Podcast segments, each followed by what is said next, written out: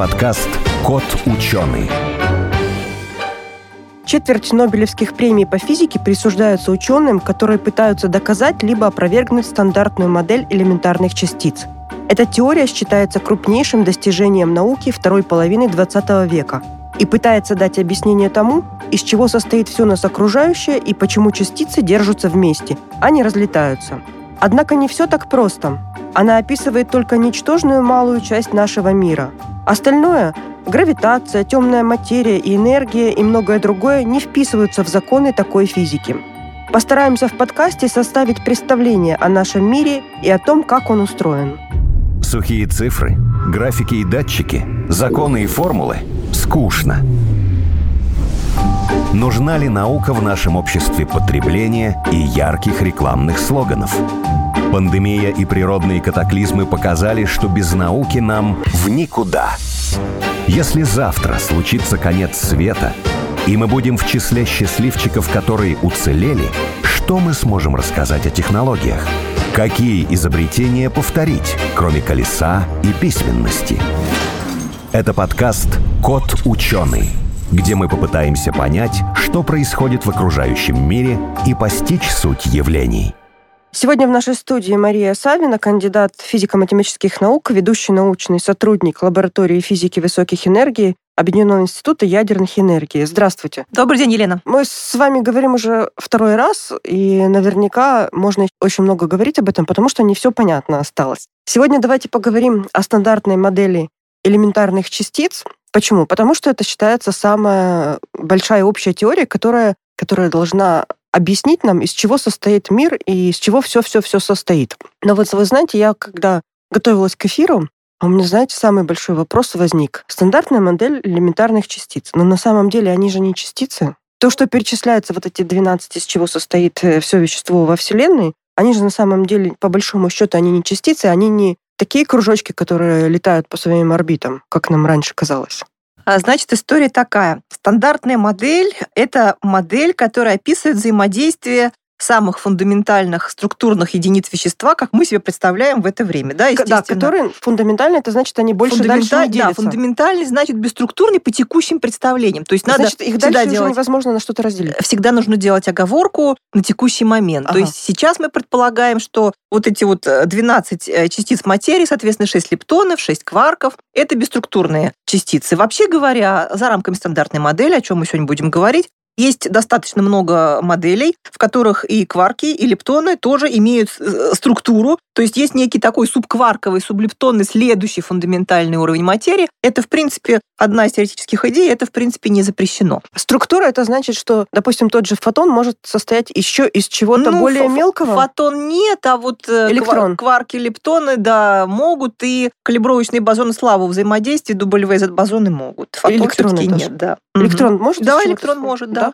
Просто пока нет у нас таких инструментов, чтобы его разбить на что-то. Грубо говоря, да. То есть э, для того, чтобы пощупать более глубинные уровни материи, нам нужно больше энергии, а больше энергии это грубая сила, это лобовые столкновения, то есть это коллайдеры. Нам нужен коллайдер следующего поколения, допустим, FCC. Ну, например, вот на LHC сейчас тоже все время пытаются искать э, признаки структурности кварков и лептонов, ну, к сожалению, пока, к сожалению, к счастью, уж не знаю, как это интерпретировать, пока нет таких указаний, что кварки лептоны имеют структуру. Но это может быть связано только с тем, что нам не хватает энергии, больше ни с чем. Потому что надо же понимать, что фундаментального запрета у нас не имеется теоретического плана на то, чтобы кварки и лептоны не имели дальнейших уровней подструктуры. Они могут ее иметь. Раньше мы как себе представляли? Вот если взять самое простейшее вещество, самый простейший атом водорода, да, это ядро, состоящее из протона. Да, и электрона как нас учили в школе. Это ядро, такой кружочек, состоящий из протона. Нам говорили, что он неделимый, теперь он делимый на чего-то там много. Кварки, да, протон состоит из трех кварков, на, из, из трех, да. На три кварка его все-таки можно разделить. И вокруг э, движется электрончик, тоже такой кружочек.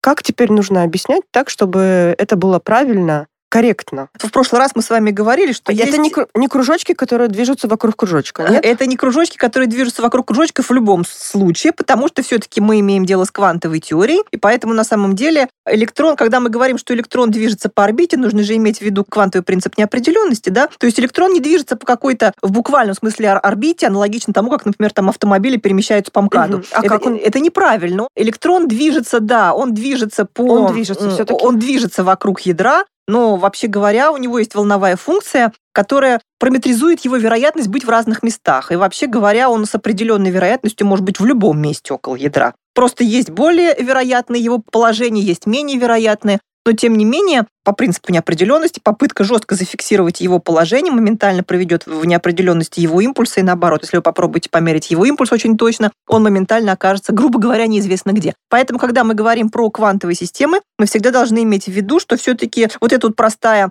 эти любимые картинки, когда какое-то ядро, около него такие орбиты, нужно это воспринимать, ну, с определенной степенью условности, да, то есть Мгм. орбита-то она орбита, но на самом деле электроны, Нет, которые вращаются по орбитам, Давайте не будем это да, электроны, давайте- которые вращаются давайте по орбитам, скажем. они, да, перемещаются, вообще говоря, по всему пространству с определенной вероятностью нахождения в какой-то точке. Эту вероятность, она дается методами квантовой механики, вы можете ее посчитать и оценить, с какой вероятностью он будет в этом месте, с какой вероятностью в том. Но это будет вероятность. Но То есть все равно всегда... это частица. Да, ну это частица. Кружочек. Пока, скажем так, пока кружочек. Что касается электрона, пока кружочек. Что касается протона, то это уже достоверно не кружочек. Это три кварка, два кварка верхнего типа, два кварка нижнего типа, кварки первого поколения, об этом мы тоже поговорим, которые, соответственно, связаны сильным взаимодействием внутри протона.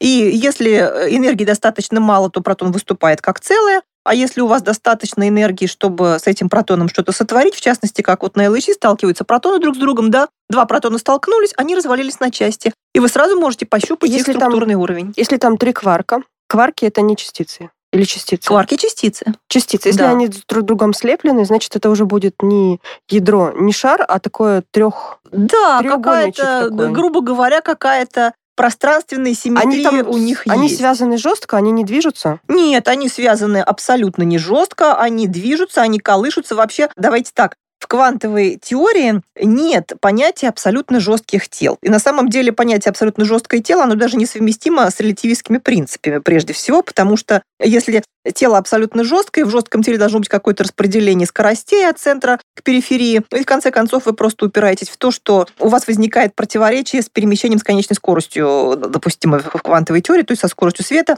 То есть на самом деле концепция абсолютно жестких тел, она в квантовой теории неприемлема. Я бы сказала, что это скорее похоже на такие вот гантельки, связанные пружинками, на какие-то шарики, которые связаны между собой пружинками, которые все время вибрируют, так вот сходятся, расходятся, сжимаются, разжимаются. Это, если мы говорим с вами про валентные кварки, то есть про кварки, из которых явно состоит протон, а теперь мы с вами еще добавляем, что в прошлый раз мы с вами немножко поговорили, да, про вакуумные флуктуации, про то, что вакуум не пустой, про то, что все время рождаются какие-то частицы. Вот на самом деле в протоне, кроме валентных кварков, есть еще так называемые морские кварки, да, которые... из моря?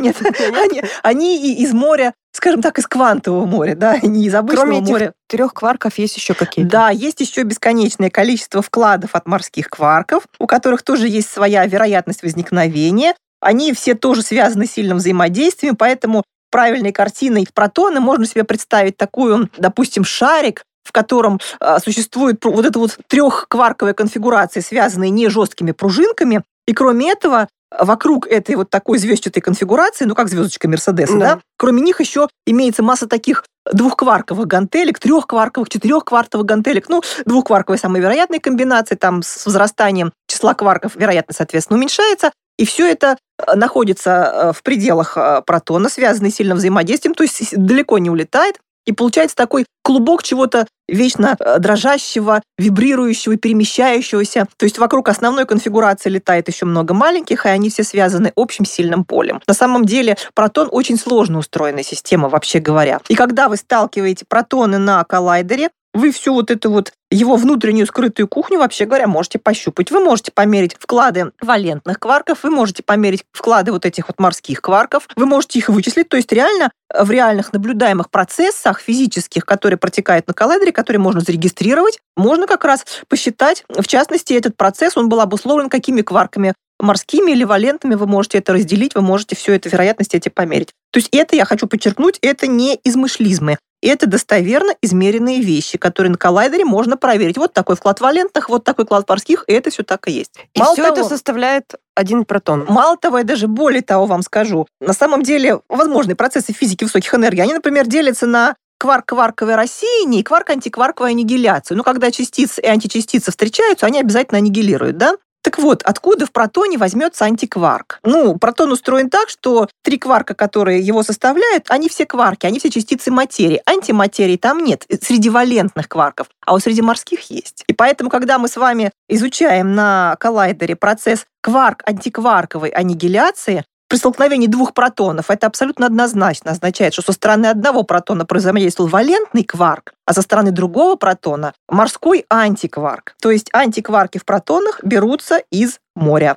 Из моря. Все-таки из моря. Не означает ли это, что вот то, что вы все рассказали, что там бесконечное какое-то множество других кварков, что его масса должна быть гораздо больше, чем рассчитывалось до этого? А это очень интересный вопрос. Давайте мы сейчас с вами немножко поговорим о проблемах стандартной модели. В частности, вот одна из проблем это как раз вот... Я вот, знаете, как перед тем, как проблемы, я вот, знаете, что нашла? Высказывание некоторых физиков. Вот, что они говорят. Стандартная модель физики — это триумф абсурда. Дальше. Стандартная модель физики — это безобразная, уродливая теория, но которая а, работает. Дальше из Википедии, кстати. Несоответствующая природе теоретическая конструкция, описывающая одну из компонент электромагнитных взаимодействий, искусственного выделенную в электромагнитное взаимодействие. Ну, это просто неправильно. С остальными двумя тезисами я согласна с этим категорически нет. И еще стандартная модель не включает в себя гравитацию. Да, да. Вот как раз это на самом деле все эти высказывания, они имеют самое непосредственное отношение к проблемам стандартной модели. Давайте мы сейчас об этом немножко поговорим. Но э, для того, чтобы сразу не начинать за упокой, давайте все-таки начнем за здравие. Речь за здравие в адрес стандартной модели заключается в том, что стандартная модель, как мы с вами еще в прошлый раз говорили, описывает абсолютно всю совокупность наблюдаемых экспериментальных данных. А мы же с вами в тот раз говорили, что наоборот, э, исходя из стандартной модели, вы ищете на коллайдере то, что должно было бы там находиться, а не наоборот. Ну, не совсем так. На коллайдере мы делаем две вещи. Мы проверяем стандартную модель, то есть действительно ищем процессы, которые она предсказывает. Это первая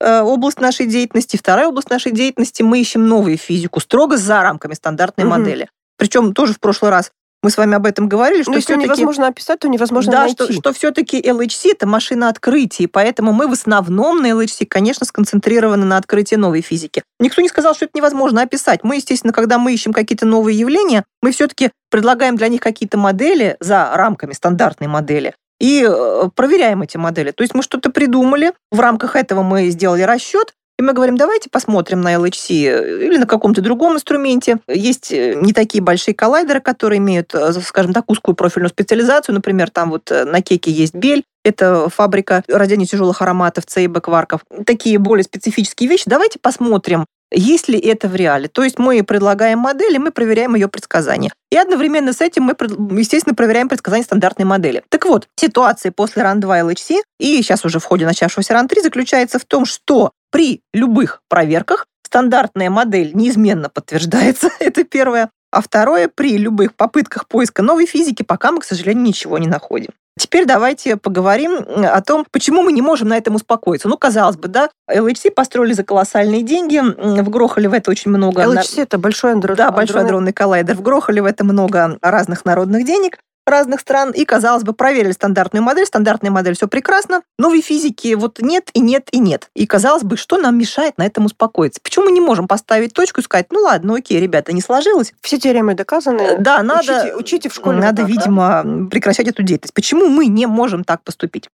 Мы не можем так поступить по ряду причин, потому что в стандартной модели есть принципиальная неполнота и некоторая вот уродливость, о которой вы обмолвились, и давайте как раз об этом поговорим. Есть как минимум три очень жестких экспериментальных факта, которые торчат вот как, вот как бревно в глазу. Ну, просто невозможно от них отморгаться и попытаться их не замечать. Пункт первый – это стандартная модель не включает в себя темную материю. В прошлый раз мы про это с вами говорили. Да, хотя ее так много, но... Да, темной материи в пять раз больше, чем обычной. Мы предполагаем, у нас есть очень веские такие основания предполагать, что темная материя состоит из неких частиц неизвестной нам природы, этих частиц стандартной модели нет. Все, точка, вот нет их темные материи есть, а стандартная модель это не объясняет. Это первый пункт. Ну, его невозможно игнорировать. У нас в пять раз больше какой-то материи, а мы не можем ее описать. Ее нет в стандартной модели. Значит, пункт номер два – это осцилляции нейтрино. Я так понимаю, что у вас был э, подкаст, посвященный физике нейтрино. Да. Вот, с нейтрино ситуация такая. У нейтрино есть осцилляции. Если у нейтрино есть осцилляции, то обязательно у нейтрино есть масса. Я даже скажу, что осцилляции нейтрино разных ароматов друг в друга. Осцилляция – это переход нейтрино одного типа в нейтрино другого угу, типа. Да.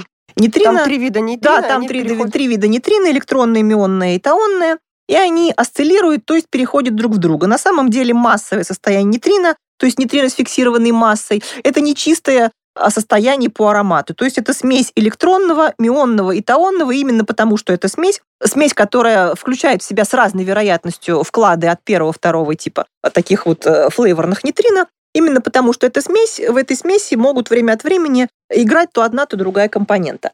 И это возможно только в случае, если нейтрино имеет массу. Если бы нейтрино были безмассовые, они бы не осциллировали.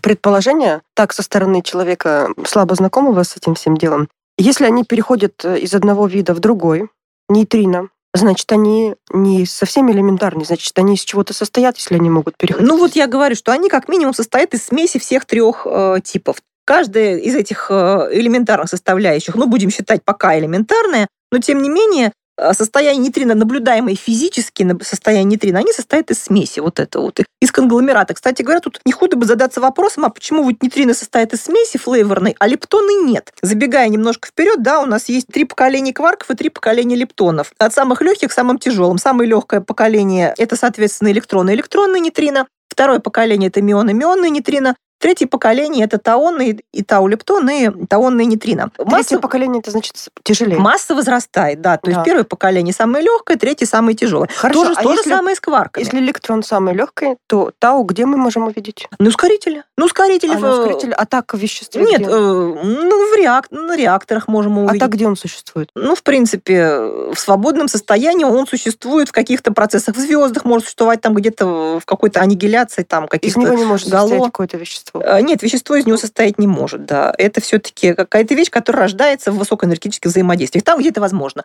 На ускорителе, на реакторе, где-то, допустим, там вот в звездных оболочках, где протекают высокоэнергетические процессы, то есть вот в таких местах. Из всех этих 16 частиц, что из них э, настолько устойчиво, что всегда существует? Электрон.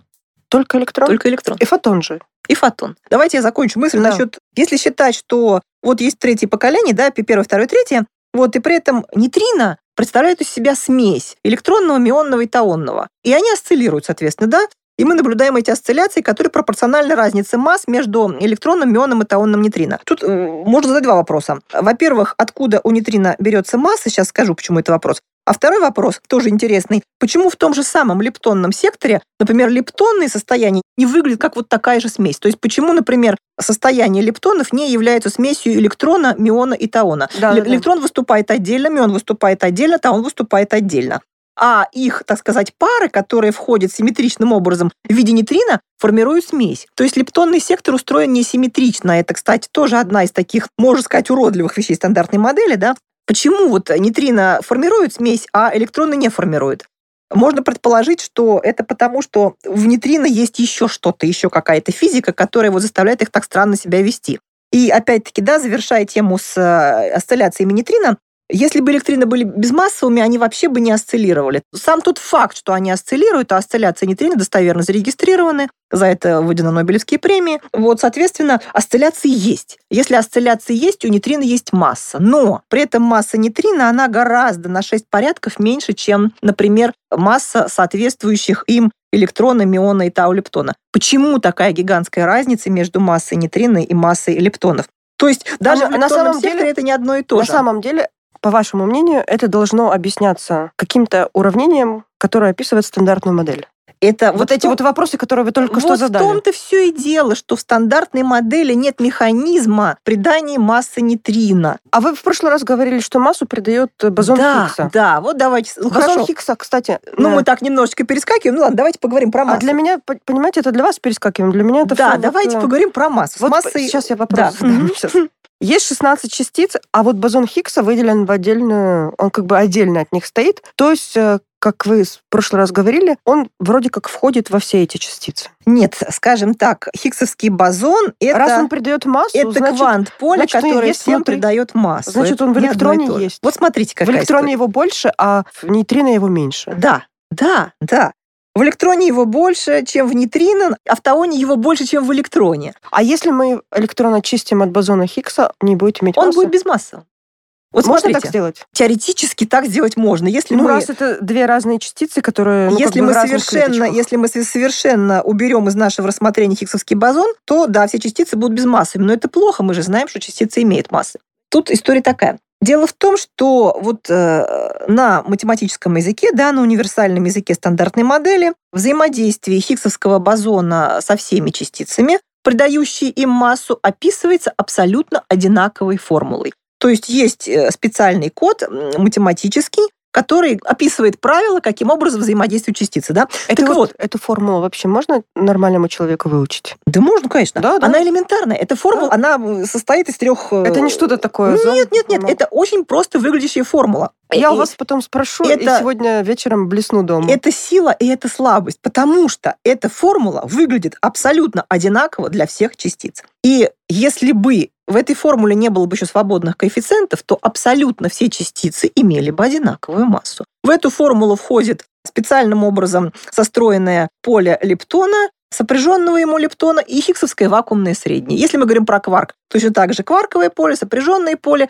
и опять вакуумное среднее Хиггса. И эта формула, она выглядит одинаково для всего. Но массы-то у нас все разные. У нас есть очень широкий паттерн вот этих вот массовых состояний. Ну, например, да, масса электрона – это полмева в энергетических единицах, потому что по формуле Эйнштейна масса равна энергии, поэтому, значит, масса принята в физике высоких энергий мерить в энергетических единицах. В энергетических единицах масса электрона – это полмева, масса, например, тау лептона – это г с небольшим. А Масса топ-кварка, самого тяжелого кварка, 172 Г. Вы ощущаете, да, вот разница на 6 порядков. А формула-то одна и та же. То есть, если считать, что все частицы взаимодействуют с Хиггсом одинаковым образом, а это так оно и есть, то, судя по этой формуле, все массы должны были быть одинаковые. А почему? Но они не одинаковые. И поэтому каждый раз в этой формуле мы ставим некий свободный параметр, который обозначается соответствующей буковкой. Мы его просто подбираем, да? Да, да, С потолка берем? Да, да. Это Ой, а называется и что, вот свободный это- параметр. И чтобы вот эта формула получилась, сейчас мы здесь вот э, что-нибудь дорисуем. Ну, не совсем так. Все-таки мы просто вводим свободные параметры, значения которых мы меряем из эксперимента. Массы мы можем померить в эксперименте? Можем, с высокой точностью. Поэтому мы для каждого массового слагаемого, каждой частицы ставим свой коэффициентик, свой свободный параметр массовый. Вот. И эти массы, они все являются так сказать, данностью, которая приходит к нам из эксперимента, но мы не знаем, почему они такие. Мы знаем, чему равны массы, но мы не знаем, почему они такие. Мы не знаем, почему именно масса электрона равна полмева. а Хотели бы, конечно, знать. Почему так? Мы знаем число, но не знаем, почему оно такое. С кварками то же самое. Вот. И поэтому получается, что Одна из, скажем так, уродливых черт стандартной модели заключается в том, что там есть свободные массовые параметры. Потому что формула выглядит одинаково, но поскольку массы разные, для того, чтобы эту разницу учесть, при каждом слагаемом ставится свободный параметр, который как раз-таки какое-то численное значение имеет вот именно такое, чтобы значение совпало с тем, что мы знаем экспериментально. И это, безусловно, плохо, потому что что ж тут хорошего, когда 12 свободных параметров? 12 частиц, да, соответственно, 12 свободных параметров. Опять-таки, возвращаясь к нейтрино, снова еще раз, потому что это реально серьезная проблема, черт ее возьми. Проблема заключается в том, что вот масса электрона полмева, а масса нейтрино, как мы сейчас можем примерно оценить из осцилляций, ну и там из разных э, соображений, в том числе астрофизических, космологических, она должна быть порядка одного электрон-вольта. Электрон-вольт от мегаэлектрон-вольт отличается еще на 6 порядков. То есть мало того, что от электрона до топ-кварка разница в 6 порядков с одной стороны, если мы включаем в эту схему еще и нейтрино, то получается, что это еще на 6 порядков меньше. В результате общий размах вот этой вот массовой иерархии, как говорят физики, он составляет 12 порядков. 12 порядков величины. Это очень Сложно объяснить, это выглядит достаточно противоестественно. И поэтому именно в нейтринном секторе предполагается, что массу нейтрина придает э, не совсем хиггсовский бозон. Одного хиггсовского бозона для придания массы нейтрина вот такой вот очень маленькой. Очень маленькой, но не нулевой. Самая большая проблема в физике – это когда какое-то число, оно маленькое, но не нулевое. Когда оно нулевое, это проще объяснить. Можно какую-нибудь там предположить симметрию, которая имеет место быть, которая работает как защищающая, и поэтому она обеспечивает, что это число просто ноль. А вот большие проблемы начинаются, когда число маленькое, но не нулевое. Вы попробуйте сделать так, чтобы оно было маленькое, но не нулевое, учитывая, что остальные шкалы гораздо больше. Поэтому есть специальные, соответственно, теории. Просто не хватает приборов для этого, чтобы выяснить, э, что же там за проблема. Ну, скажем так, приборов-то нам хватает, нам, может быть, не хватает немножко везения, немножко удачи. Есть механизмы... Я, может быть, уровня. Вот знаете, как сначала смотрели просто глазами, потом там через лупу, потом через микроскоп, потом там через электронный микроскоп, потом с помощью ускорителей, да, вычисляют это. А может быть, какой-то принципиально должно быть другой метод, чтобы выяснить, что же там внутри, чтобы выяснить, почему вы такие маленькие величины. В принципе, методы познания не исчерпываются только коллайдерами. Эксперимент принципиально есть активный и пассивный. Активный эксперимент – это когда вы грубо сталкиваете частицы, это коллайдеры. Эксперименты на фиксированной мишени, ну, вся вот эта вот совокупность э, а ускорительных вещей. А пассивный эксперимент – это астрофизический. Это когда вы телескоп направляете на какой-то сектор неба или, например, там выбрасываете какой-то альфа-спектрометр на спутнике в точку Лагранжа, чтобы атмосфера не мешала. То есть пассивный эксперимент – это когда вы не контролируете условия. С одной стороны, это минус, с другой стороны, это плюс, потому что вы на коллайдере, вы ограничены энергией коллайдера. То есть вот что вы можете технологически, то вы можете. А когда вы имеете дело с уникальной лабораторией Вселенной, Вселенная вам генерирует все, что угодно. Все-таки ну, Вселенная – это королевская вещь, она может все.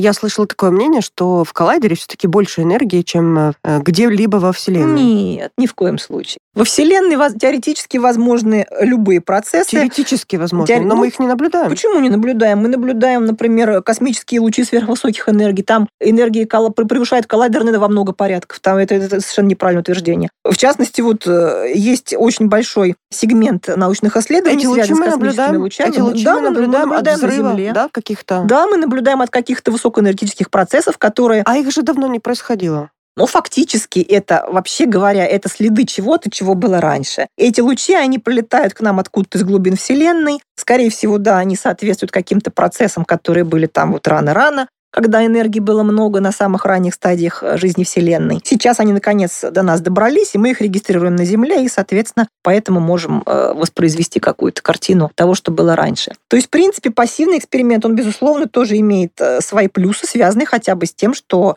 теоретически могут быть очень высокоэнергетичные процессы. Опять-таки, наши недостатки есть прямое продолжение наших достоинств. Такие процессы очень редкие. Конечно же, интенсивность вот Но ну, таких возможных значит, событий на Земле нет оно несопоставимо с интенсивностью того, что происходит на коллайдере. На коллайдере мы там наблюдаем миллионы, миллиарды, там гигантское количество событий, потому что мы сами это организуем. Но у нас есть ограничения по энергии. В космосе, может быть, мы увидим там, ну, два-три таких события за год. Зато это такие события, которые нам помогут много сильно продвинуться. Давайте... Поэтому есть баланс плюс и минус. Как бы вы рассказали, из чего все состоит вот школьнику, ну там пятого класса, четвертого класса, вот совсем просто, и чтобы не обманывать его, что там мир состоит из каких-то э, частичек. Мир, мир все-таки состоит. Мир все-таки состоит из каких-то частичек. Значит, как предполагает стандартная модель, у нас есть три лептона, которые мы пока, пока на текущем уровне считаем фундаментальными.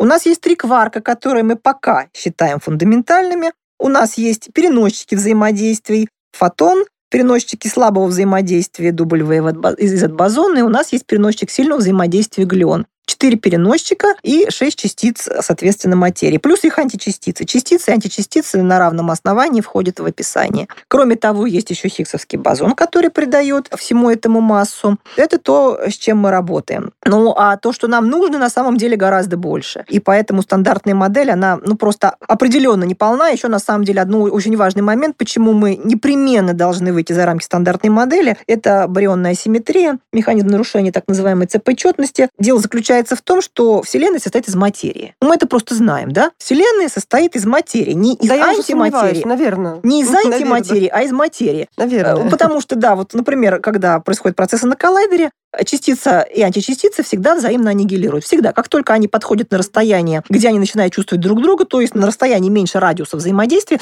они моментально аннигилируют. По Материя и антиматерия, они симметричны абсолютно? Да. И казалось бы, если бы э, частицы материи и антиматерии на ранних этапах жизни Вселенной были бы в симметричных пропорциях, то на самых ранних этапах они бы все бы саннигилировали, и была бы у нас пустая, скучная Вселенная. Осталось бы одно излучение, и все. И больше ничего. Но это не так. Есть материя, есть стол, есть галактики, есть скопление галактик. А это означает, что на ранних моментах жизни Вселенной в каком-то вдруг моменте материи оказалось больше, чем антиматерии. То есть было много-много частиц материи, было столько же, допустим, симметричное количество частиц антиматерии, но материи было чуть-чуть больше. И на самом деле в основном на самых ранних этапах вся материи и антиматерии взаимно саннигилировала, а вот этот маленький остаточек, маленький избыточек частиц Это и есть материи, это и есть мы. Да. Это то, что осталось. А этому избыточку отвечает э, специальная симметрия в стандартной модели, которая называется ЦП-четность. Это комбинированная четность э, пространственная и зарядовая, то есть это инвариантность состояния относительно пространственных э, отражений, относительно изменений заря- знака заряда с плюса на минус той частицы на античастицу. И вот такая комбинированная симметрия, она должна быть как-то нарушена, потому что раз частица осталась больше, чем античастица, это означает, что есть вот нарушение этой симметрии, и вот механизма нарушения этой симметрии достаточного для того, чтобы сформировать весь наблюдаемый мир, в стандартной модели нету. Я подняла руку, задаю вопрос, пока еще что-то понимаю. Это значит, что вполне теоретически возможно, что вся Вселенная могла бы состоять так же самое из антиматерии. Да, да. И ничего бы не изменилось. Абсолютно ничего, потому что эта самая ЦП-четность имеет э, два возможных состояния. Плюс один, значит, доминирует а- материя. Минус один, доминирует антиматерия. Так как мы помним, что все началось э, из ничего, из, как раз из возникновения частиц античастиц, да, то есть э, чуть-чуть осталось больше Частиц, материи. да. Материя. Значит, где-то где-то чуть-чуть больше осталось антиматерии. Значит, может быть, по ту сторону Большого взрыва точно такая же Вселенная из антиматерии. Да, абсолютно, абсолютно ничему не противоречит. Для этого только должен быть какой-то барьер, который мешает этому встретиться, да, потому что А если оно во- встретится, оно аннигилирует. Барьер во времени. Ну, барьер, я бы сказала, лу- лучше, конечно, пространственный. Мне больше нравится Больше идея, что это какая-то многомерная вселенная, в которой там есть один четырехмерный мир, другой четырехмерный мир, и они разделены вот именно так пространственно. Тогда все. А если, допустим, во времени от Большого взрыва в одну сторону идет развитие э, материи, а в другую сторону, в минус время, идет антиматерия. В минус 14 миллиардов лет идет развитие антиматерии и антивселенной. Но Тоже это, очень это просто. не совсем, скажем так, правильная концепция, хотя в чем-то она может быть э, реализована правильно. Ну, есть там некоторые причины, в силу которого нельзя так прямолинейно сказать, что античастицы живут назад во времени. Так, конечно, в учебниках пишут, но это все-таки в микроскопическом смысле, а не в макроскопическом. Стрела времени все-таки направлена вперед. Время вообще очень такая вещь. Да, пока не трогаем, не трогаем это. Хорошо. Спасибо вам большое. А в следующий раз мы с вами как раз рассмотрим то, что не вошло в стандартную модель. Это про гравитацию, гравитационные волны. Да, Да? да, Э, да, с удовольствием. И почему да. оно не вошло, и может ли оно когда-нибудь вообще войти. Спасибо вам большое. У нас в студии Мария Савина, кандидат физико-математических наук, ведущий научный сотрудник лаборатории физики высоких энергий Объединенного института ядерных исследований. Спасибо большое. Спасибо, до свидания. Кот ученый.